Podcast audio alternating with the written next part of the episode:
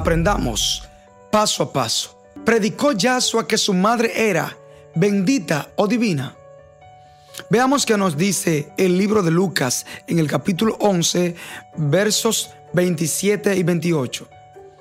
Mientras él decía estas cosas, una mujer de entre la multitud levantó la voz y le dijo, Bienaventurado el vientre que te trajo y los senos que mamaste. Y él dijo, antes bienaventurados los que oyen la palabra de Yahweh y la guardan. Aquí claramente estamos viendo que Yahshua le responde a una mujer que alzaba su voz y decía que bienaventurado era el vientre que trajo a Yahshua al mundo y los senos que él mamó cuando era bebé. Sin embargo, Yahshua le dice que eso no tiene importancia, que lo importante es obedecer la palabra de Yahweh. Él le dice, más bien, bienaventurados los que oyen la palabra de Yahweh y la guardan, o sea, los que la escuchan y hacen lo que ella dice, porque el cuerpo perece. Cuando la persona muere, los gusanos terminan con el cuerpo, pero la palabra de Yahweh permanece para siempre y la voluntad de Yahweh permanece para siempre. El cuerpo de María fue comido por los gusanos después que ella murió. O sea que el vientre que trajo Jesús al mundo, los senos que él mamó cuando estaba un bebé, fueron comidos por los gusanos. Ahora, el único que ha resucitado y ha subido al cielo con todo su cuerpo es Yeshua Si aún no te has suscrito a este canal, suscríbete dale me gusta y clica la campanita para que te lleguen las notificaciones cada vez que subamos un video. Y forma parte de la familia. Aprendamos paso a paso. Así que ya se resalta que lo importante o lo necesario para nosotros es hacer la voluntad de Yahweh.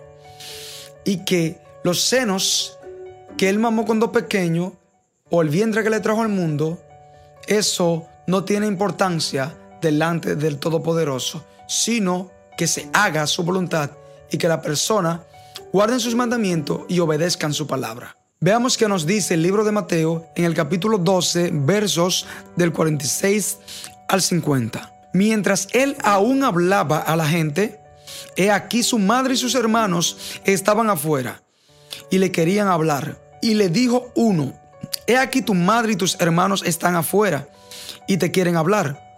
Respondiendo él al que le decía esto, dijo, ¿quién es mi madre y quiénes son mis hermanos?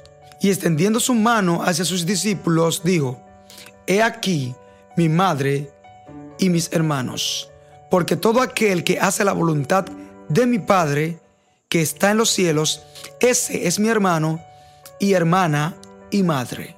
Entonces, ¿qué vemos aquí nuevamente? Que Jesús está diciendo que lo terrenal no es importante, que lo importante es hacer la voluntad de Yahweh, de su Padre. Porque todo aquel que hace la voluntad de mi Padre, que está en los cielos, ese es mi hermano, hermana y mi madre. Porque todo lo terrenal va a perecer. Miriam fue la madre de Yahshua mientras estuvo él en forma carnal. Después que Yahshua ascendió a los cielos, en su forma divina, en su forma celestial, ya ella no es la madre de Yahshua. Él es el hijo de Yahweh. Así que ella fue la madre de Yahshua mientras él estaba en su forma humana. Después que él murió y resucitó, ya ella no es más la madre de Yahshua. Ahora él es el hijo de Yahweh, Rey Altísimo, el que está sentado a la derecha del Elohim de Israel. Estás viendo Aprendamos paso a paso con Juan Carlos Cuello.